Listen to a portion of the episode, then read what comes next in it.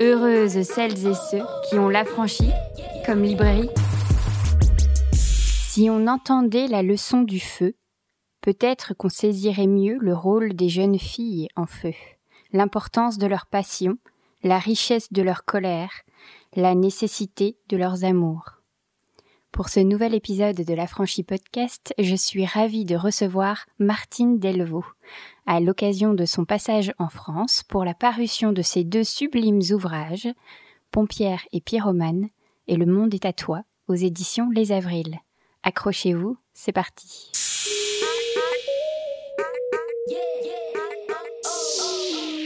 Nous avons le grand plaisir de recevoir Martine Delvaux qui vient quand même du Québec. Euh, exprès pour la franchise, évidemment. Non, on aimerait le croire, mais en vrai, il vaut mieux qu'on soit plusieurs à vous recevoir pour entendre euh, votre parole et faire lire vos livres. Mais on est toujours ravis, euh, la franchise, euh, d'être sur votre route, à toutes, des grandes penseuses. Si on vous reçoit, c'est parce que vous venez aujourd'hui même de publier en France deux livres très intéressants qui sont Le Monde est à toi et Pompière et Pyromane aux éditions Les Avrils. Ce sont deux ouvrages qui sont déjà parus au Québec, mhm. qui nous paraissent le même jour en France, mais ça fait sens, mhm. c'est-à-dire que les deux sont complémentaires. Et aujourd'hui également, paraît Serial Girls chez Payot et Rivage. J'ai même pas encore vu, moi. Ah, le voilà. Uh-huh. Tadam. voilà. Donc, qui est la même maison d'édition que la version en poche du Boys Club. Mais ces deux livres étaient précédemment aussi publiés par Remue Ménage. Voilà. Donc ça, c'est l'historique éditorial. on va... comment on traverse l'océan. Voilà, c'est ça. Comment euh, on vous reçoit ici, pourquoi on a ces livres entre nos mains et de ce dont on va parler. Ce que j'ai beaucoup aimé euh, dans votre lecture, enfin en tout cas dans la lecture de vos livres, et pas votre lecture, même si on pourrait quand même penser que c'est très lié puisque euh, grâce à Le Monde est à toi et Pompière et Pyromane, on a vraiment l'impression d'être avec vous. Donc c'est mhm. une écriture hyper intéressante j'ai trouvé par rapport aux essais féministes habituels. Et j'ai entendu que vous appeliez ça de l'essai fiction. Ah, peut-être que ce sont mes éditrices euh, québécoises qui ont appelé ça de l'essai fiction, mais oui, je, je, peux accepter cette, euh, appellation. C'est en, même temps, c'est de l'essai à proprement parler, un peu même à la Barthes. Hein. C'est de l'essai qui présente une réflexion philosophique tout autant euh, qu'une lecture de l'intime, qui à la fois représente un repli sur soi ou un repli sur l'espace interne, tout autant qu'un regard vers l'extérieur. Donc, essai fiction peut-être, mais rien n'est faux. En mm. fait, tout est vrai. Oui, c'est ça. C'est qu'on a plus l'habitude, en fait, des essais euh, euh, assez euh, formels, peut-être, ou impersonnels, plus ou universitaire, plus universitaire, où il y a quelque chose euh, qui nous demande euh, de la réflexion, de la recherche, enfin voilà. L'objectif est neutre. Voilà. Et c'est vrai que en vous lisant, on n'est pas du tout dans cette expérience-là de lecture. On est dans quelque chose de très intime, de très personnel, puisque vous mélangez votre vie, Mm. votre relation avec votre fille, avec euh, votre entourage, mm-hmm. à vos pensées féministes. Et c'est vrai que c'est pas la première fois que je lis ça, mais ce qui m'a beaucoup plu, c'est que le dernier livre que j'ai lu, c'est Les filles corsaires de mm-hmm. Camille Toffoli, qui est québécoise également et une autre consoeur. Euh, euh, mon étudiante d'ailleurs. C'est vrai? Ah, et ben voilà, tout fait sens. Et ça m'avait vraiment euh, interpellé en fait cette façon dont on écrit les grandes pensées féministes, mais en allant jusqu'au bout de l'intime, c'est-à-dire en vraiment en prenant en exemple sa vie, son quotidien, le, réel en fait de ce que c'est être une femme féministe, comment on vit en femme féministe. Mm-hmm. Ouais, tout à fait. Mais ce qui nous ramène quand même à, ces, aux années 70, c'est au cercle de conscience, de prise de conscience, comment les femmes se sont, se sont mises ensemble pour parler de leur vie, pour essayer de comprendre comment ça se passait et à partir de là, se mobiliser en tant que féministe. Donc c'est un peu revenir euh, ou en, donner tout son sens à l'expression le personnel est politique. Mm, mm. Le personnel est véritablement politique. Et la pensée politique peut naître d'une lecture ou d'une analyse de l'intime du personnel. Mais je reviendrai à ce qu'on disait tout à l'heure, la différence entre l'essai fiction, si on veut, bon, ce que moi j'appellerais juste de l'essai, et des ouvrages qui sont considérés plus neutres, plus objectifs, euh, à la troisième personne, mais ils sont pas plus neutres et plus objectifs que mes livres. Euh, la différence, c'est que moi, je mets sur la page mon point de vue situé. Je me situe et de là, j'écris. Euh, L'intime est juste une manière d'ancrer le point de vue situé. C'est une manière de mettre la table et de dire, ben voici, moi, je ne ferai pas semblant que ce n'est pas moi qui écris. Alors voilà, contrairement à d'autres qui font semblant que ce ne sont pas eux qui écrivent quand ils décrivent le monde et disent qu'il n'y a pas de patriarcat dans ce monde, par exemple, ben moi, au contraire, je dis non, moi, je vais écrire depuis cette perspective qui est la mienne, celle d'une femme blanche de classe moyenne, professeure d'université, écrivaine, mère d'une fille blanche, euh, bon, etc. Et c'est très important pour moi de, de, de défaire ce, ce, mythe et de, enfin, je, je, me bats un peu contre ça. J'en ai un peu marre qu'on qu'on fasse passer la grande, euh, les grands intellectuels sont ceux qui, qui peuvent réfléchir sans prendre position dans leurs écrits, sans s'avouer comme partie prenante de leurs écrits. Euh, moi, j'ai trouvé ça assez intéressant que Jablonka, dans Des Hommes Justes, ben, il arrive, en fait, au rendez-vous dans la conclusion. Ou tout à fait, tout, à la conclusion, il dit, ben, moi, je suis père de filles. Et je disais, ah! Enfin, bonjour. Vous êtes arrivé. Alors que moi, c'est le contraire. Je commence et après, je, je vois comment la pensée peut se, se déplier. Oui, c'est d'autant plus important euh, qu'on est dans une époque où on parle beaucoup des représentations, de qui parle, qui est lu, qui exact. est montré. Et de se dire qu'en fait il est important de se situer pour montrer d'où vient la parole et comme ça de montrer aussi de la parole qui manque puisque oui. en tant que femme blanche euh, alors en tant que femme on est moins édité en tant que femme blanche on est plus édité exact. que oui. des femmes racisées ouais. ou et en fait euh, tout ce euh, discours autour de l'intersectionnalité en fait euh, ouais. par les représentations c'est hyper important en fait aujourd'hui pour les féminismes en fait de dépasser cet endroit de où en fait on a l'impression que voilà le féminisme est blanc ben, parce oui. qu'on s'est quand même euh, martelé et ben, voilà c'est quelque ouais. chose qui est assez euh, le boys voilà le boys club s'amuse euh, dehors super essayons de ne pas perdre le fil oui, mais le féminisme qui... est blanc voilà le féminisme est blanc et c'est important euh, pour les féministes blanches en fait de se positionner Absolument. pour montrer aussi que il ouais. y a d'autres voies qui sont nécessaires pour euh, être complémentaires ouais. et non, après absolument. dans ce principe du lettre c'est le sous-titre de Le Monde est à toi c'est lettre de mère en fille ouais. il y a une une chouette habitude de plusieurs féministes de, de faire ce principe-là, en fait, d'écrire des lettres euh, à des jeunes filles, à leurs filles, à leur mère, à... Ouais. et c'est c'est beau en fait cet endroit-là aussi de transmission euh, qui montre hyper bien euh, ce, ce, que vous disiez de l'intime et du politique en fait. Oui, mais quand j'ai écrit Le Monde est à toi, en fait, j'ai procédé un peu à l'envers, c'est-à-dire la, la, relation mère-fille, elle a été investie, on pourrait même dire ad nauseam, hein, par les féministes, en particulier par les études littéraires et puis mon cinématographique et tout. Et j'avais envie de me dégager de ça. Moi, j'avais pas envie de, de, rendre hommage à la maternité. J'avais pas envie mm -hmm. d'écrire à partir de là. Je voulais penser ce qu'il y avait de féministe et ce qu'il y avait de révolutionnaire ou de radical même dans l'amour absolu, qu'est cet amour-là, mais il y a d'autres amours qui sont absolus. Il n'y a pas que celui-là, mais c'est celui-là qui, moi, euh, à ce moment-là, m'intéressait. Mais pour m'aider ou m'accompagner dans cette anti-réflexion sur la maternité. Je me suis entourée de d'écrits, euh, d'écrivaines, donc d'autrices qui euh, pensaient euh, la maternité à rebrousse-poil. Enfin, Linda Lee, elle écrit une lettre à l'enfant qu'elle n'aura qu'elle n'aura pas. Alors, Rihanna Falacci écrit lettre à un enfant jamais né. Donc à la fin, c'est une histoire d'avortement. Donc j'ai vraiment Maya Angelou écrit une lettre à sa fille, mais elle n'a pas eu de fille. En fait, elle a eu un garçon. Donc j'ai vraiment lu ces, ces, ces, ces, ces autrices-là qui m'intéressaient parce que je voulais qu'elles viennent m'aider à, à, ne pas penser la maternité comme on la pense d'habitude. J'avais pas envie d'une maternité rose bonbon. J'avais pas envie d'une maternité euh, qui est pour moi bon. Et, je sais que tout le monde n'est pas d'accord, mais il y a une redomestication des, femmes en ce moment avec euh, tout ce qu'on voit sur les réseaux sociaux, l'espèce de ces, ces, mises en photo de l'espace euh, intime avec bébé, puis bon le papier peint, puis bon moi ça me d'accord, mais il y a un risque. Je suis pas, faites ce que vous voulez, mais il y a un risque. Ça nous ramène quand même dans une redomestication des femmes. Et moi, je pense qu'il faut s'interroger. Elle est où notre place? Est-ce que c'est vraiment la chambre à soi ou est-ce que c'est la rue à soi? Moi, mm. j'ai envie qu'on ait la rue aussi. Je n'ai pas envie d'être juste dans ma chambre. Donc, Virginia Woolf avait raison, mais il y a d'autres lieux que la chambre. J'ai un peu écrit dans cette perspective-là. Je voulais, je voulais m'empêcher moi de tomber dans ce travers. Donc, il y avait ça. Et puis, bien sûr, s'il y a un mot d'ordre dans le monde des tatouages, c'est euh, si je parle à, bon, à Ellie, euh, et je lui dis ne deviens pas blanche. -hmm. S'il y a un féminisme en ce moment qui pour moi est problématique, c'est ce féminisme blanc qui ne se voit pas blanc, qui ne se rend pas compte qu'il est blanc. Et c'est les féministes les plus violentes à mon endroit, ce sont des féministes blanches.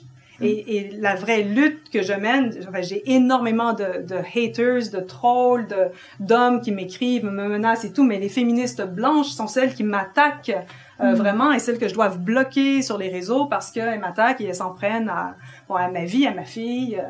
Et, et s'il y a une chose que j'espère avoir transmis à Ellie, c'est ça. Donc, c'est sois consciente d'où tu es, où tu te trouves, à quoi tu ressembles, et de là, quel est ton rôle politique, qu'est-ce que tu peux faire, qu'est-ce que tu peux donner, et en même temps, euh, écoute. Ne dis rien, écoute. Que nous, on, on, on ait bien entendu la leçon que nous, on donne, enfin, ce que nous, on demande aux hommes, pour caricaturer un peu comme ça, euh, laissez-nous parler, ne prenez pas toute la place, euh, taisez-vous, écoutez. Et bon, ce qu'ils ont beaucoup de mal à faire, mais on leur demande. Mais c'est la même chose qui nous est demandé en tant que féministe blanche. Et ça, je crois que c'est la leçon la plus importante que qu'Ellie a pu, euh, j'espère, rattraper. Mm. Mais c'est là où là, je trouve que la, la lecture de Le Monde est à toi est primordiale, c'est que euh, il y a vraiment euh, cet endroit de grande honnêteté de dire euh, non mais je ne l'ai pas, ma fille, je n'ai pas voulu l'élever en féministe, j'ai voulu Ouais. l'élever comme un individu, une personne, et qu'à travers ça, eh ben, on va lui transmettre des valeurs, un respect d'autrui, qui est de prendre conscience de qui elle est, comme euh, vous Mm. venez de le dire dans En la fait, société. même, J'ai pas Mm. voulu l'élever, Oui. j'ai juste voulu l'aimer. Et pour moi, c'est- c'est c'est un peu, c'est pas bateau là, c'est pas, c'est pas, c'est pas vide. Mm. Comme j'ai pas envie d'élever quelqu'un. Je pense pas que je suis plus, que je suis hiérarchiquement supérieure à elle.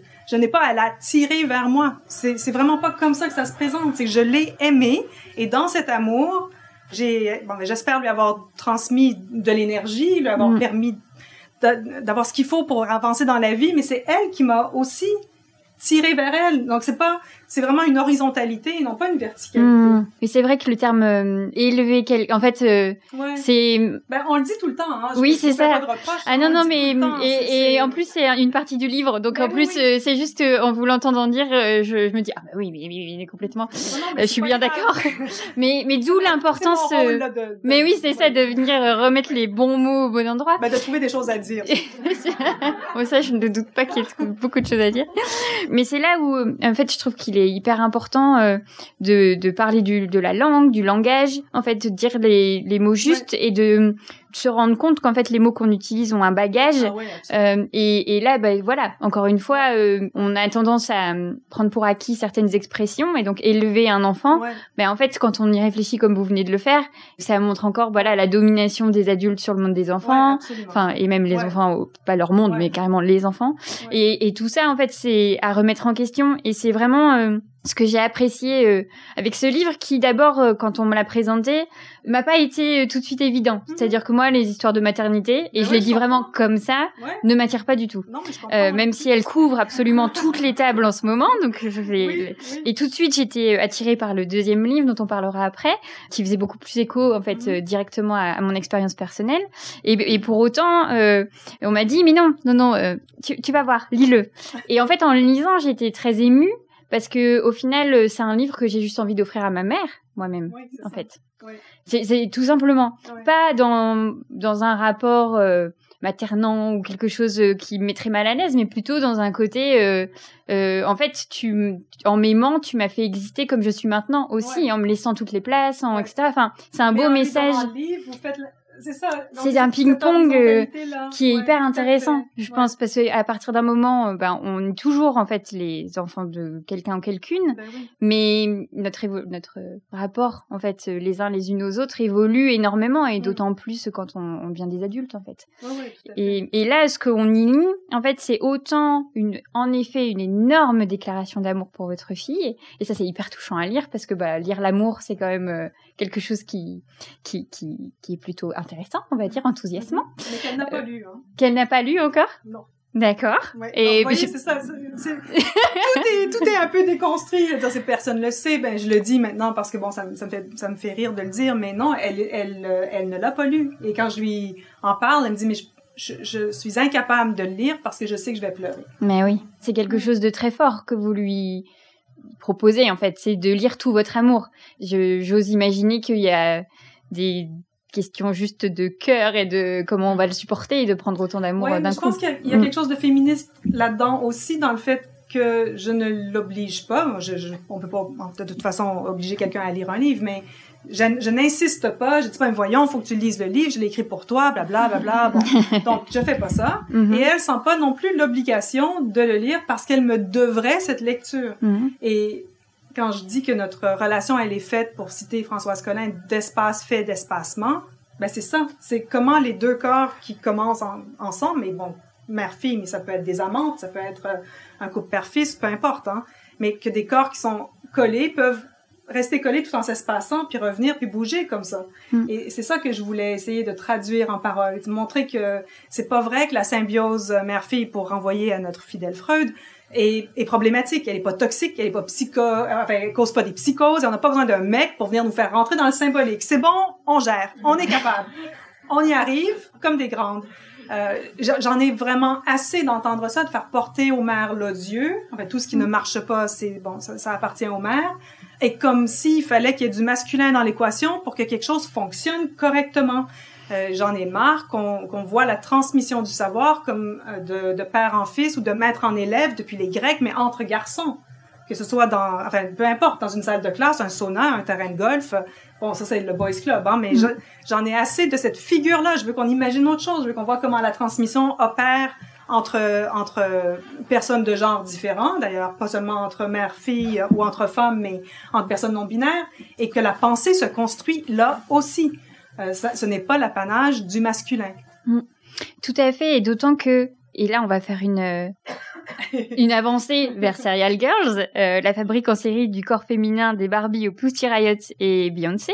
En fait, euh, en lisant ce livre, je pense que j'ai jamais autant euh, compris que, alors ça va paraître fou, mais que on était à ce point construite par l'œil euh, du patriarcat, l'œil capitaliste et donc l'œil euh, masculin.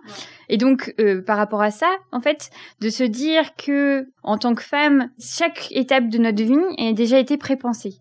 C'est-à-dire qu'on est censé être une petite fille comme ça, on est censé être une collégienne comme ça, une lycéenne comme ci, une jeune adulte comme ça, une mère comme ça, une vieille femme comme ça. En fait, on pourrait décrire le stéréotype, euh, même le prototype pour être dans le Serial Girls, d'une femme du début à la fin, sans que ça gêne personne en fait, sauf euh, ah évidemment les féministes. Mais ben oui, euh, ça, mais nous on est chiants tant que mais oui, oui, ça va de soi. Il y a quelque chose comme ça de d'hyper construit. Et il y a une phrase euh, super chouette dans Le Monde des tatouages qui dit "Je crois qu'on n'a pas inventé les adolescentes." Mm-hmm. Et ça, ça a vraiment, en fait, à la lecture, j'ai eu vraiment l'impression d'une bombe dans mon cerveau de me dire, mais c'est ça, en fait, on, on, présuppose un comportement aux adolescentes, mhm. et donc, qui font que leurs identités euh, sont complètement euh, pas libres, en fait, d'être mhm. qui elles veulent. Et je pense que dans ce livre, euh, le portrait que vous faites de votre fille, c'est qu'elle, elle, elle a eu cet endroit de pouvoir se construire en tant que elle-même, en fait, à chaque étape de sa vie, sans être accroché en fait à, une, mm. à des valeurs préconstruites. En tout cas, c'est l'effort qui, a été le mien. Après, mm. je pense qu'on n'y échappe pas entièrement, puis que je suis pas loin d'être une mère parfaite et elle a pas eu. je, je voulais pas non plus tomber dans ce travers-là qui serait qu'on a eu nous euh, cette cette vie idéale et puis bon, tout a été extraordinaire. C'est pas vrai là. Mais c'est vrai que j'étais consciente tout le long. J'essayais, je, je, je voulais l'aider à échapper à un certain formatage. Mais le formatage n'est pas a pas à voir avec pour être dans les clichés, puis j'en parle dans, dans le monde des tatouages et peut-être même dans, les filles en série. C'est pas la petite fille de 4-5 ans qui tout d'un coup veut porter des diadèmes et des robes roses euh, tous les jours de sa vie. C'est pas ça le problème. Go, on va porter les robes roses et les diadèmes, puis on va, bon, on va jubiler de ça, on va y aller, mais on va y aller à fond. Ben, deux mois plus tard, c'est terminé. C'est ça, la, bon. Le formatage est beaucoup plus grave que ça, il est beaucoup plus euh, mortifère, beaucoup plus violent. Et quand je dis qu'on n'a pas inventé les adolescentes, en fait, bon, depuis que je suis ici, on, m'interroge beaucoup, on fait parler sur le temps des femmes, parce que je pose la question dans, dans le monde des tatouages, et c'est, un problème, c'est quelque chose qui, m'habite. Quel est le temps des femmes? Dans quel temps est-ce qu'on se trouve? Est-ce qu'on a même accès au temps? Est-ce qu'on est dans la temporalité euh, du monde, mais donc de ce monde masculin, disons? Quand on est, est-ce que les petites filles sont pas d'emblée des proto-femmes? On les, bon, au Québec, on en parle énormément, peut-être moins maintenant, mais on en a beaucoup parlé de l'hypersexualisation des petites filles, bon, comme un grand drame. Bon, encore là, je pense qu'il faut se calmer, mais euh, si on, on, reconnaît cette hypersexualisation, c'est qu'on n'accorde pas aux petites filles cet âge qui est celui des petites filles. Après l'adolescence, c'est déjà les femmes. Donc, elles ont 12 ans, elles vendent du parfum pour Chanel. Elles ont 13 ans, elles sont déjà... On ne sait plus quel âge elles ont, en fait. Euh, très rapidement, on est devant un visage dont on peut pas dire qu'il est celui d'une adolescente ou d'une jeune adulte ou même d'une femme euh, d'une femme mûre qui est déjà dans la trentaine. Et après, dès qu'on passe de l'autre côté, dès qu'on n'est plus une jeune femme, donc là on tombe dans la catégorie des femmes âgées, mais âgées c'est quoi? C'est 40 ans, c'est 45, c'est 50, enfin on sait plus. Et, et là on est déjà plus comme dans la catégorie des femmes. Donc je ne sais pas quelle est notre temporalité, je trouve ça très curieux. Et quand je pense aux femmes, par exemple, bon, de mon âge, des femmes entre 45 et 55 ans, ou même je dirais entre 50 et 60 ans, on est peut-être les femmes qui sont dans le, le top de leur productivité, on est au, au sommet de ce qu'on est capable de faire, on est dans une vélocité, on peut abattre des, des montagnes de travail, et pourtant, c'est à ce moment-là qu'on commence à nous déconsidérer. Et donc, je me dis, ça, si je veux être un peu parano, c'est voulu. Mm -hmm. Je me souviens d'avoir parlé à un éditeur d'une revue à Montréal qui disait, oh, mais on cherche des femmes, et, et j'étais devant lui. Il disait, vous cherchez quelle femme? Et je voyais bien ce qu'il me disait, c'était des jeunes, jeunes femmes, ou alors des femmes qui avaient 70 ans, 80 ans. Ce que je trouvais très bien. Mais je me disais, mais qu'est-ce que c'est. Où sont les autres? qu'est-ce que vous faites de cette catégorie de femmes qui, en fait, sont vos pères? Il avait mon âge. Donc, il y a, il y a vraiment un, une facilité à effacer certaines femmes qui sont probablement celles qui peuvent faire bouger les choses parce que, bon, ben, on a de l'expérience et puis, euh, il y a un certain nombre, la maternité est terminée, les enfants sont plus grands, bon, tout ça, on a plus de temps, justement. Mm -hmm. On a plus de temps. Si je veux être parano, j'ai vraiment l'impression que Christine Delphi, à l'époque, avait raison. On nous encombre, on nous fait porter des talons hauts, des jupes serrées, on nous donne un cabas, on nous donne une poussette, euh, on peut plus bouger, on peut pas se sauver, on peut pas fuir, on est prise, on est prisonnière. Mais on est aussi prisonnière à cause du temps. On n'a juste pas le temps. Donc, comment j'écris mes petits bouts de texte? Ben, entre deux, euh, entre un, deux repas, et puis une brassée de lavage, et puis mon cours à préparer, et puis... Et c'est ça le temps des femmes, en fait. C'est cet hyper temps, ce temps. Euh, et quand on nous dit, euh, bah, vous vous prenez pour des victimes, les féministes, vous vous plaignez tout le temps. Euh, non, mais en fait, on est des superwomen, puis pour vrai. Là. Et c'est euh, dans Serial Girls, donc les filles en série, dans la traduction Enfin non, bah, pas dans la traduction. dans la... Hein, mais ouais. Non mais c'est c'est compliqué ce titre. voilà, c'est ça. c'est Serial Girl. Puisque euh, la peur était que de garder les filles en série en français fasse penser aux séries euh, télévisées ouais. et non pas euh, au, au, principe euh, comme ça du prototype en effet. C'était mon titre de travail. D'accord. Au départ, c'était Serial mm. Girls, mais au Québec, évidemment, on a dit les filles en série. Mais c'était Serial Girls parce que je voulais je, je jouais avec l'idée du serial killer. Mm -hmm. C'était Serial Girls contre Serial Killer. Donc c'est pour ça que c'est en anglais dans ma tête. Et donc dans ce livre, euh, vous revenez sur ce principe que les femmes euh, sont construites en fait euh, un peu toutes sur les mêmes gabarits, sur les mêmes principes, -hmm. sur qu'on doit toutes en fait respecter un certain code d'être, euh, d'apparence, de, de, personnalité, même, enfin de tout, en fait, qu'on serait un peu des copies conformes les unes des autres. Ce qui, évidemment, fait un écho incroyable à ce qu'on peut vivre et à la façon dont nos corps sont censés euh, être tous les mêmes. On doit tous avoir la même taille, euh, toutes avoir les mêmes couleurs de cheveux, etc. Enfin bon, bref. Et pour autant, en fait, il n'y a pas que ça dans ce livre, c'est que euh, vous allez, à partir de ce principe-là de la série, enfin du prototype, on va rester sur le -hmm. prototype, vous allez y trouver en fait des points forts et des choses que les femmes peuvent en fait se reprendre pour elles -hmm. et notamment bah, ce principe bah oui on est peut-être vous nous considérez comme toutes les mêmes mais en fait vous avez créé une sorte d'armée en -hmm. fait qui va être votre pire ennemi ennemi en ouais, fait voilà c'est ça exactement en fait ce qui m'intéressait dans les filles en série c'était la fonction ornementale des, du féminin des femmes de femmes réelles c'est-à-dire comment on nous formate mais parce qu'on veut on nous réduit à une apparence ce qui m'intéressait, puis c'était absolument instinctif au départ. Hein, j'étais fascinée, obsédée. C'est toujours comme ça que je travaille, que ce soit le feu pour pompières et pyromanes ou que ce soit les filles en série. Toutes ces femmes, pareil, donc des corps, des corps semblables, les unes à côté des autres ou les unes en face des autres sur un catwalk pendant Fashion Week ou qu'elles soient au Moulin Rouge, bon, et qui bougent de manière synchrone. C'est ça qui m'intéressait. Et elles ne se regardent pas. En fait, elles ne sont pas amies. C'est ça qui me troublait. Donc cette figure, je l'ai débusquée, je l'ai trouvée partout, je l'ai creusée, je l'ai analysée, pour ensuite l'inverser et montrer, ben vous voyez, cette même figure, elle a été aussi euh, utilisée par les Pussy Riot pour dénoncer, euh, dénoncer Poutine. Elle a été utilisée par les fémènes, même si je suis pas d'accord avec toutes leurs positions, mais elle a quand même été utilisée pour dénoncer nombre de choses où tout d'un coup les filles sur les sur les affiches euh, de lingerie fine ben, étaient dans la rue et leur corps était était maquillé. Bon, il y avait vraiment il y a un geste, une performance théâtrale là-dedans qui vaut la peine d'être analysée. C'est ça qui m'intéressait. Le boys club par opposition aux filles en série comme ça ou comme ça, ben ils sont en rond, ils sont en rond autour d'un ballon, autour d'une table de conférence, euh, autour d'un feu, euh, mais ils sont en, rond et ils se regardent et ils se parlent et ils s'échangent quelque chose. Ils s'échangent un projet de loi, ils s'échangent du fric, ils s'échangent un corps de femme. C'est ça, c'est, ce sont les deux figures qui me, m'habitaient. Et j'ai procédé de la même façon. J'ai débusqué les différents boys clubs pour essayer de voir mais ben, comment ça fonctionne ce truc. Et après, il y aurait des anti-boys clubs. Il y a des, il y a des, des boys clubs qui ne sont pas des reproductions du patriarcat ou de la domination masculine, ce qui est peut-être l'expression que je préfère, euh, des boys clubs qui sont queer, des boys clubs qui sont euh, qui ne sont pas blancs, qui sont pas riches, et il faut aller voir bon toutes ces autres manifestations qui sont des contre-pouvoirs, puisque comme Foucault nous l'a bien appris, il n'y a pas que du pouvoir, il y a toujours aussi du contre-pouvoir. Mm-hmm. Pour revenir en fait à Serial Girls, cet endroit en fait de pouvoir que les femmes ont euh, par en fait cette mise en série, cette mise en, prototype. Je l'ai trouvé hyper intéressant dans la mesure où en fait vous revenez, mais vous vous, vous l'avez dit il y a quelques secondes, euh, sur le principe aussi de l'amitié, euh, mm-hmm. d'être là les unes pour les autres, de la sororité aussi, on peut aller jusque là, et de faire de cet alignement une force en fait, une mm-hmm. puissance, mm-hmm. quelque chose qui nous amène en fait à être à toutes nous comprendre les unes les autres puisque l'on vit alors je vais dire la même chose en mettant euh, évidemment des guillemets puisque non, on ne vit pas en vrai toute la même chose, mais pour autant on essaye de nous faire croire qu'on vit toute la même chose.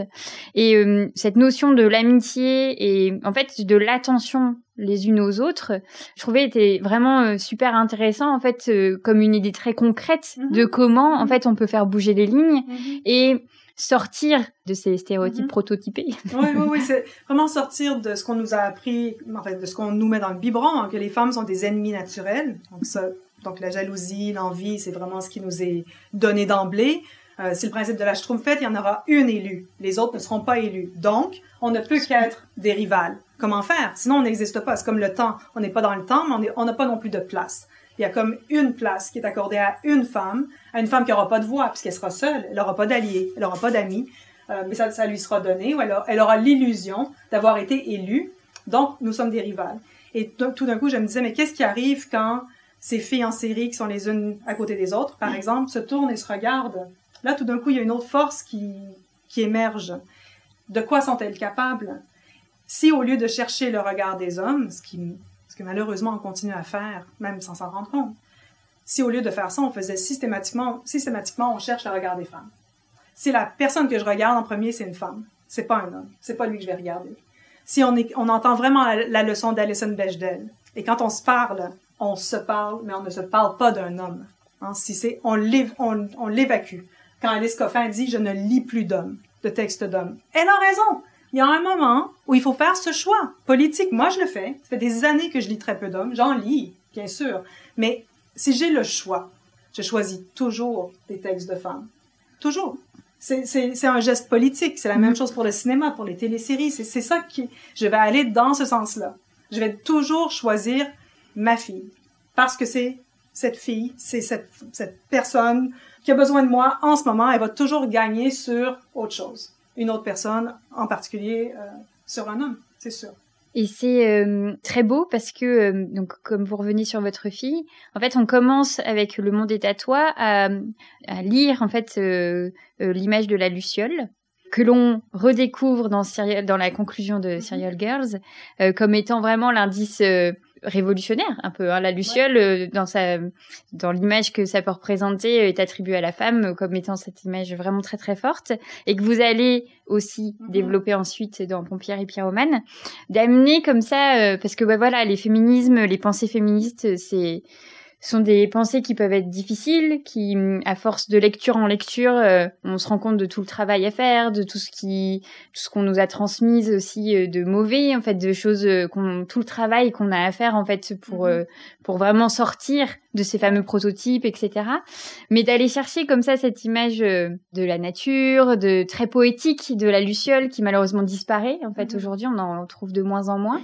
C'est une image euh, qui, enfin voilà, la luciole, c'est un, un élément très important dans votre vie en général, où il s'avère que dans votre pensée, elle est arrivée comme ça euh, subitement, ou c'est quelque chose qui vous aviez déjà auparavant? Ben, elle est arrivée via, via Georges Didier Huberman, donc un, un de ces hommes que je, que je lis, et qui lui lit Pasolini. En fait, ce sont les lucioles de Pasolini qui m'intéressent. C'est les lucioles dont il pleurait la disparition, euh, comme une métaphore de la disparition des militants. Euh, mais il, comparait les militants à ces jeunes garçons qui, dans le, le bois du Pincio à Rome, se clignotaient, se faisaient des signes pour se retrouver dans la nuit. Et plaignait l'impossibilité de ces rencontres parce qu'il y avait trop de lumière maintenant dans ce parc, donc c'était c'était interdit, c'était impossible, et ça empêchait ces rencontres amoureuses. Ben voilà, c'est ça les lucioles. Ce sont les c'est le clignotement des, des militantes, et mais c'est le clignotement aussi de l'amour entre femmes, quel qu'il soit. Hein, vraiment de, tous les types, qu'ils soient de l'ordre, enfin, qu'ils soient amical, militant, euh, politique, euh, amoureux, euh, euh, peu importe, mais ce clignotement des femmes les unes par rapport aux autres. Ça, c'est, Pasolini beaucoup plus que, que Didier en fait.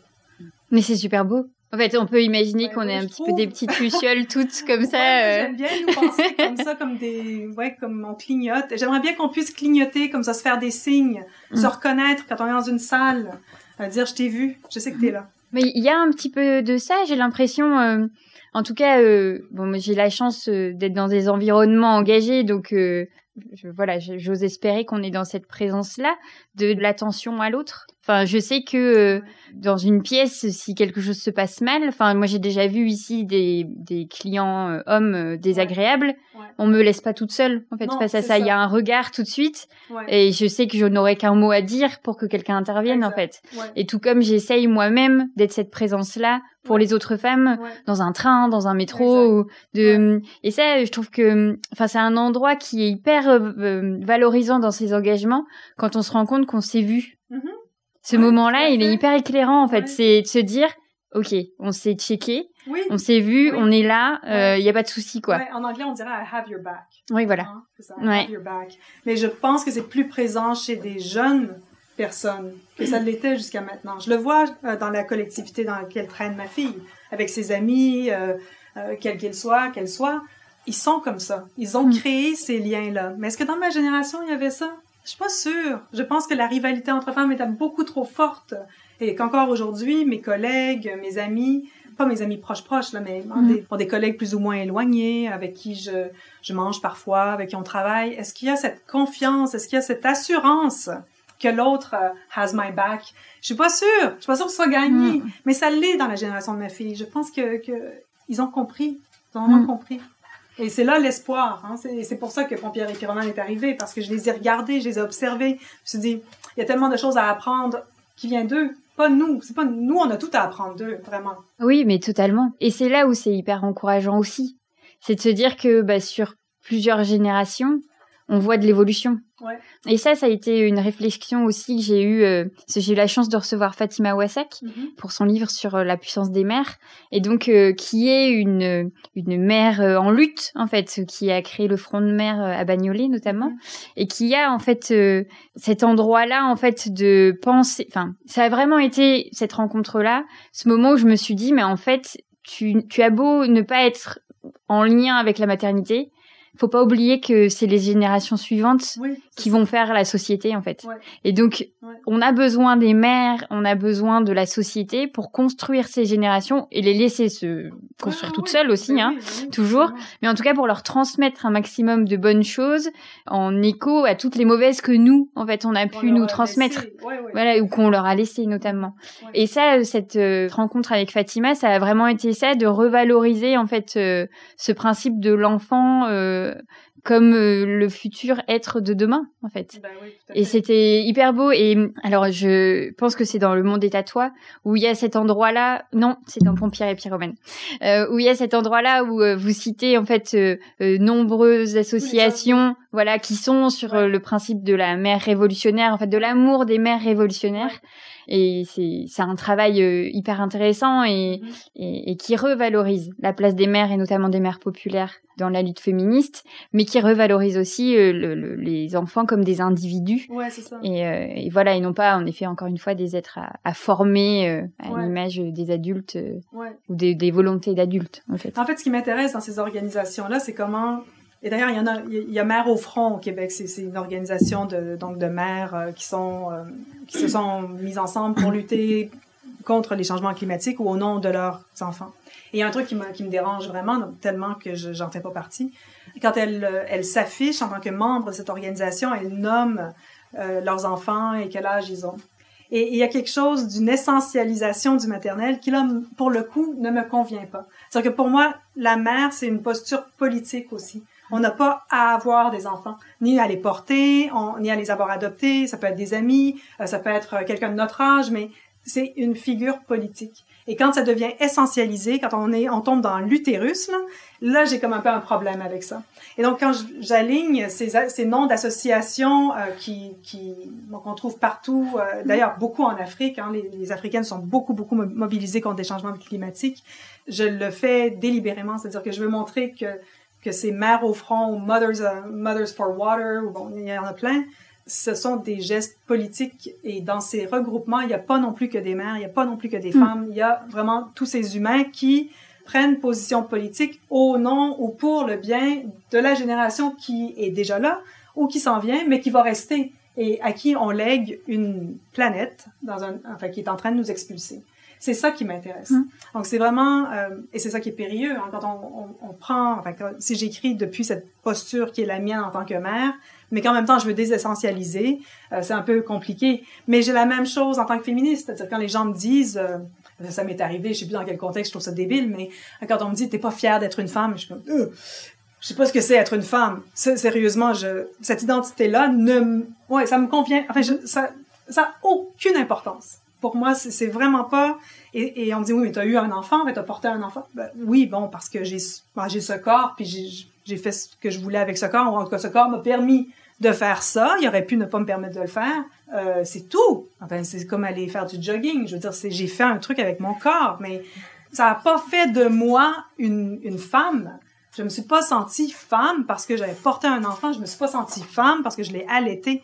Il y a comme un truc qui... Et les gens ne comprennent pas ça, puis je suis pas sûre que je puisse l'expliquer vraiment, mais pour moi, la féministe, c'est une posture politique. Être femme, c'est une identité qui ne m'intéresse pas, vraiment. Quand on me parle d'énergie féminine ou de la qualité du féminin, ou on- ça, nous re- ça nous remet en contact avec notre féminité, je suis comme, je sais pas de quoi vous parlez. Ouais, Ce qui ouais, ouais. m'intéresse, c'est le formatage Mm. du féminin. Ça, c'est une chose. Mais je n'y crois pas. Je, vraiment, je n'y crois pas. Et euh, troisième étape, pompière et pyromane. Dans ce livre-là, vous êtes euh, plutôt vers la pensée écoféministe, si je peux me permettre. Ouais. Et en même temps, en effet, euh, du coup, de, de ce que vous venez de dire, euh, on va le temporiser, ce terme, dans ce sens où on a... Bon, après, l'écoféminisme, pour moi, ce sont des écoféminismes, parce que on a vraiment des pensées très larges et qui ne, se, qui ne vont pas être d'accord les uns Mhm. avec les Ouais, autres. absolument. Et il y a notamment tout ce mouvement plus essentialiste Ouais. qui viendrait plutôt de la sorcière et de ce lien à la terre et de la puissance des femmes et voilà Ouais, ce, ce sorte de que retour un peu aux années 70 et à la et, euh, bon, Exactement. et de de- d'un autre côté il y a un écoféminisme non mais voilà il existe il est porté par Je pas mal désolée, hein, de mais là, quand même assez fatiguée. J'ai quand même un, certain degré de transparence. Là. Aucun problème, on adore, y a pas de souci. Et de cette, après, il y a un autre plus gros, enfin pas plus gros, mais en tout cas un autre gros mouvement euh, qui considère euh, simplement en fait l'écoféminisme comme étant le même combat que le capitalisme euh, objectifie et s'octroie en fait euh, le s'octroie, j'ai mis des lettres en plus, le corps des femmes autant qu'il euh, euh, s'approprie voilà la terre en fait. Donc vous, vous seriez plus on l'entend de l'autre côté, on va dire. Et donc, pompière et pyromane, ça va plutôt être à cet endroit-là de penser, euh, puisque c'est une lettre en état d'urgence. Donc, de mettre un peu les points sur les i sur ce qu'on est en train de vivre et ce qui ne se passe pas bien, en fait, avec euh, la planète Terre. Mhm. Donc, ces engagements, euh, alors, je, voudrais pas dire écoféministe, mais en même temps, j'ai pas d'autres mots, en fait, et de termes. un mot que j'utilise. Non, vous, non, non, non, c'est moi de ma lecture et, et, mais parce qu'en fait, vous, de ma lecture, mais euh, évidemment, puis après avec auprès de la maison d'édition, etc. C'est une façon en fait dont on présente ce livre euh, que vous articulez autour d'un élément tellement précieux pour les féministes qui est donc le feu. Et donc, tout votre déroulé, vos, toutes vos prises de parole tournent autour de cette thématique du feu. Mhm. Donc, que ce soit de l'amour, de la euh, protection de la planète ou de l'urgence climatique, mais aussi euh, des incendies, qu'ils soient euh, criminels ou naturels. ce titre, Pompière pyromane, est absolument magnifique. L'image qui en découle, en fait, est assez dingue. Est-ce que vous pourriez juste nous expliquer comment il est venu? J'ai l'impression que c'était quelqu'un qui vous a parlé, en fait. J'ai un souvenir du livre où on vous l'aurait transmis. Todd à moi. Ouais, non, c'est, c'est, je me souviens plus du tout qui il était d'ailleurs. c'est quelqu'un que je connaissais pas, mais c'est dans le fil, dans fil de discussion sur Facebook où euh, une autre personne renvoyait un, texte que j'avais écrit, je sais plus, et euh, et ce, garçon a, répliqué ah mais Martine Delvaux me fait fait l'impression d'une pompière pyromane. ah pompière pyromane. et je suis tombée là-dessus par hasard et je me suis dit ah mais ça, ça m'intéresse une pompière pyromane. Qu'est-ce que ça fait une pompière pyromane? Et c'est après, en creusant un peu même la notion de pompier pyromane, parce que je n'étais pas trop à l'affût de l'utilisation de cette expression, dont on se sert pour décrire les politiciens, par exemple, qui vont foutre le bordel pour ensuite régler le problème et dire bravo moi. Mais il y a aussi des vrais pompiers pyromanes euh, qui sont, euh, je pense à un cas en particulier qui, qui m'a beaucoup intéressé, un jeune homme. Ils sont souvent, ils sont d'abord blancs, ils sont dans la trentaine à peu près. Et ils vont être euh, ou bien bénévoles dans une caserne de pompiers ou bien officiellement pompiers et ils vont semer des feux, reviennent à la caserne, reçoivent l'appel et se précipitent pour être les premiers face au feu et participer à l'éteindre donc en premier et devenir un héros. Donc c'est un peu ce, ce truc de, de, de, chevalier blanc, de Robin des Bois. Donc ils sont, ce sont des sauveteurs. il y avait ce cas d'un homme euh, en Australie qui a été euh, qui a été jugé criminel en tant que, que pompier pyromane. Et en fait, il s'est rendu compte euh, par le biais d'une longue thérapie, euh, ben en fait, il avait été victime d'agression sexuelle quand il était adolescent. Donc, il, avait, était avec deux amis, son meilleur ami. Le meilleur ami l'a violé pendant que l'autre le tenait. Et ce traumatisme, il l'avait jamais raconté à personne. Et il s'est rendu compte en thérapie que ce traumatisme avait laissé de telles blessures qu'il était devenu pompier pyromane. Et donc, en lisant ça, évidemment, ça ouvrait tout un pan de réflexion et ça me permettait de réfléchir à cette idée de, euh, de la pompière pyromane. En fait, c'est comme si tout d'un coup, ce, pompier pyromane-là était proche de nous. Je le trouvais proche de nous. Il m'a permis de faire des, sortes de passerelles avec les pompières pyromanes que moi j'imagine, qui sont euh, ben, à la fois celles qui pointent le trouble et qui donc qui, qui le, oui, qui partent le feu, qui allument le feu. Oui, je veux bien en pointant, ben ça ça ne va pas et qui après vont euh, militer, proposer des solutions, mettre la main à la pâte pour pour essayer de régler un certain nombre de choses. Mais l'accusation d'Emmanuel Todd à Titu Lecoq, par exemple, en parlant des féministes et en disant vous êtes des pompiers pyromanes, ben il a tort. Nous ne sommes pas des pompières pyromanes. Enfin, pompiers pyromanes, nous sommes des pompières pyromanes. Et les pompières pyromanes sont peut-être les sorcières d'aujourd'hui. Enfin, peut-être que c'est un peu ça que j'essaye de, de, voir, parce que je retourne aussi dans, dans, dans mes lectures. Euh, j'ai lu sur les sorcières, j'ai lu sur ce qu'on fait. Et puis bon, j'ai lu Silvia Federici. Hein, c'est vraiment le, ce que Federici dit des sorcières en lien avec le capitalisme qui m'a énormément intéressée mais j'allais relire Jeanne d'Arc, je l'ai repris au Front National, j'ai dit non, je la, je la garde. Euh, j'ai lu Jeanne d'Arc dans le regard de Vita Sackville-West, qui la décrit comme une proto-queer, en fait. Hein. Mm-hmm. J'aime, j'ai voulu voir, et elle qu'on a mis sur le bûcher, avec comme tant d'autres saintes qu'on a, qu'on a tuées de cette façon. Euh, il faut, faut se souvenir que les femmes en Angleterre... Euh, pendant longtemps, on les brûlait quand elles étaient jugées criminelles, alors que les hommes, on les pendait. Alors pourquoi détruire les femmes par le feu? Quel, est ce, comment, pourquoi est-ce qu'on jette de l'acide sur les femmes pour les défigurer alors hein, quand, on, veut euh, les posséder? Euh, Je me suis intéressée à, tous ces, éléments-là pour essayer de penser quel est le rapport des femmes avec le feu, puisque dans mon imaginaire à moi, dans celui qu'on m'a inculqué avec toutes les études que j'ai faites, Le feu appartient aux hommes. Le feu est une affaire d'hommes, pas seulement parce qu'il y a des pompiers, mais parce que Prométhée porte le feu, parce que euh, il, y a, cette métaphore que je cite, que je prends dans la route de Cormac McCarthy, hein, de The Road, où il est une question de feu. Est-ce que vous portez le feu? Donc, est-ce que ça veut dire, est-ce que vous allez continuer sans manger des humains? Enfin, sans être cannibale. Est-ce que vous portez le feu? Est-ce que vous allez, vous marcher vers l'avenir? c'est une histoire de mec, c'est un père et son fils, mais, mais si on est des femmes, qu'est-ce que, est-ce qu'on peut le porter le feu, nous? Et moi, j'ai envie de dire, oui, on porte le feu. On se lègue le feu. Et c'est là où euh, donc Pompière et Pyromane, vous êtes vraiment sur euh, encore ce principe euh, de l'être, donc quelque chose de très mhm. accessible, même si bon il n'y a pas le cher et voilà là on est mais c'est plutôt dans l'adresse, voilà c'est ça. Mais vous, avez un travail absolument incroyable de citation, d'aller d'intégrer en fait dans vos paroles des d'autres grandes paroles, d'autres grands extraits de livres de penseuses et de penseurs. Mhm. Ce ne sont pas uniquement des femmes ou, ou personnes non binaires.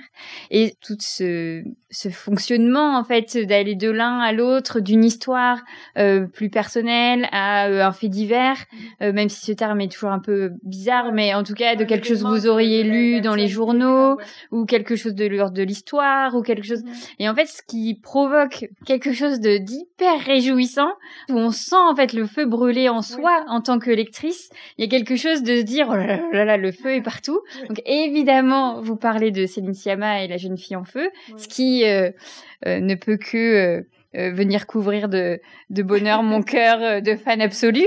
Mais vous avez en fait cet endroit-là de parler en fait de la jeune fille en feu et des femmes en flammes. Mhm. Alors, je ne sais plus si je l'ai lu dans un des livres. En fait, comme il y a beaucoup de livres, je sais plus où je, je tire l'inspiration, mais en tout cas, vous l'avez dit. Et ce, principe-là, en fait, d'imaginer euh, les personnages de euh, Céline Sciamma comme, euh, alors, qui ne sont pas évidemment les uniques jeunes filles en feu, hein, on s'entend. Hein.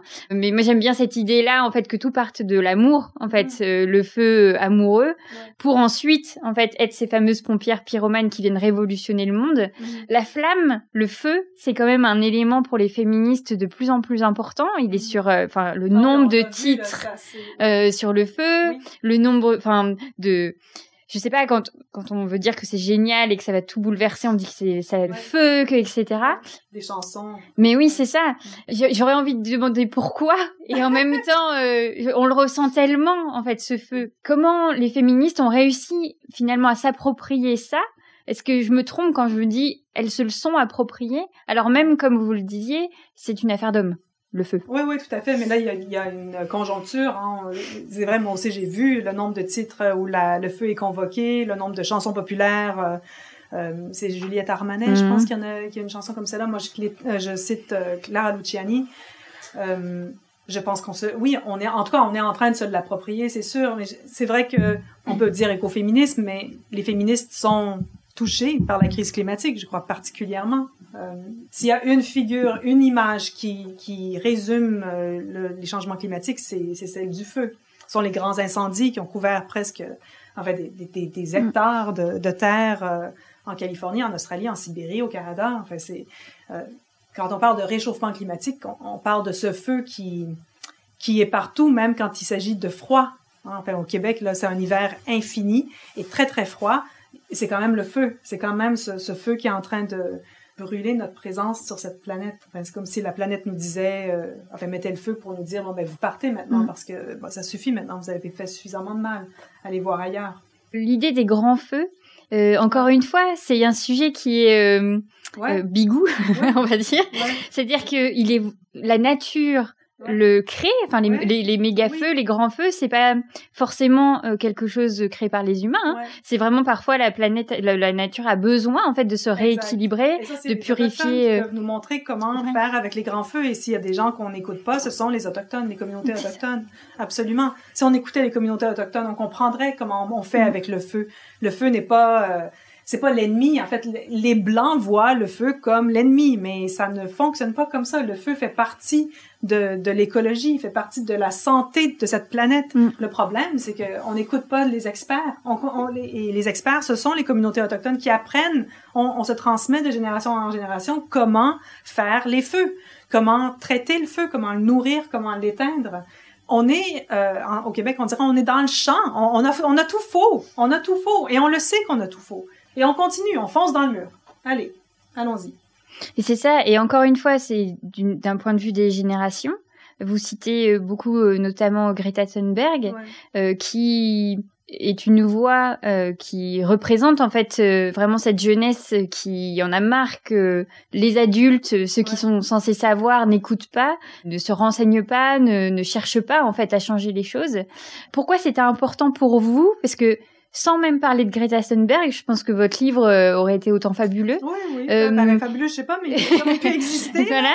Euh, D'aller en fait, euh, de parler en fait de cette jeune femme. Est-ce que c'était aussi une façon en fait d'encourager les générations autour de votre fille, enfin de continuer à faire le lien intergénérationnel, de, de, de, de dire il faut qu'on les écoute plus, il faut qu'on soit plus dans cette euh, réaction là en fait parce que quand Greta euh, Thunberg parle face à des hommes euh, quand même qui sont hyper impressionnants. Enfin je sais pas si on aurait toutes même avec toute la rage et le feu qu'on a en soi le, le toupet l'audace la force enfin d'être ancré et de pouvoir leur dire tout ce qu'elle leur dit. Il y a quelque chose de, de, grand courage en fait à cet endroit là oui absolument. Puis elle est pas la seule. Il y a de nombreuses filles mm. partout sur la planète et qui ne sont pas blanches comme elle parce qu'il faut quand même hein, j'en suis bien consciente quand j'écris sur elle c'est cette euh, cette jeune femme blanche qui, qui retient l'attention et euh, au détriment de plein d'autres militantes euh, qu'on tend à ignorer parce que justement elles correspondent pas à ça.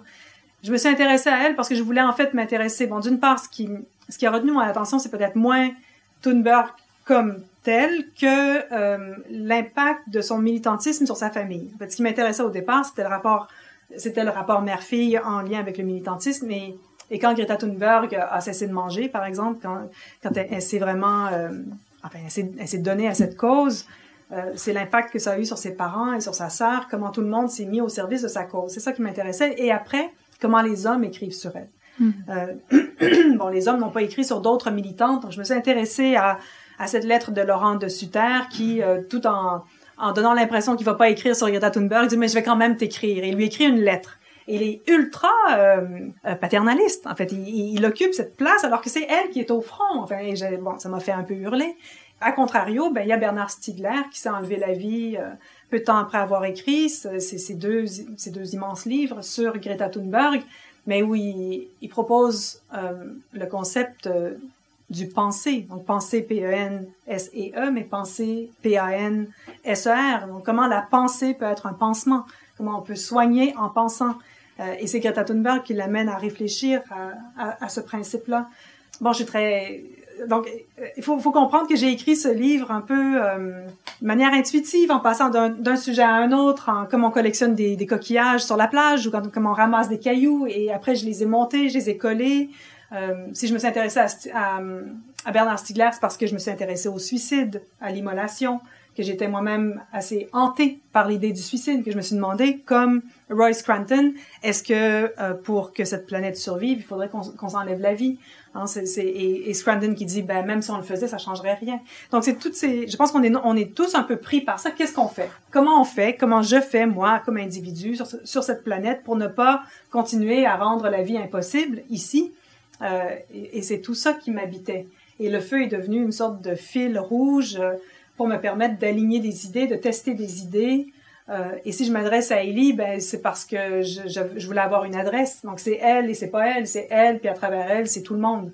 Hein, ce sont les jeunes, mais ce sont aussi euh, ben, tout le monde, les adultes, les politiciens qui liront pas, mais bon quand même, ils sont mhm. quelque part là-dedans. tout le monde doit, euh, tout le monde doit s'emparer du feu. Mhm. Merci beaucoup Martine pour cette super discussion. Alors, Heureuse Vous venez d'écouter un nouvel épisode de l'Affranchi Podcast en compagnie de Martine Delvaux à l'occasion de la parution de ses ouvrages Pompière et Pyromane et Le Monde est à toi aux éditions Les Avrils. L'Affranchi Podcast, c'est Soisy Courbet à la réalisation et Camille Cario à la post-production et au montage.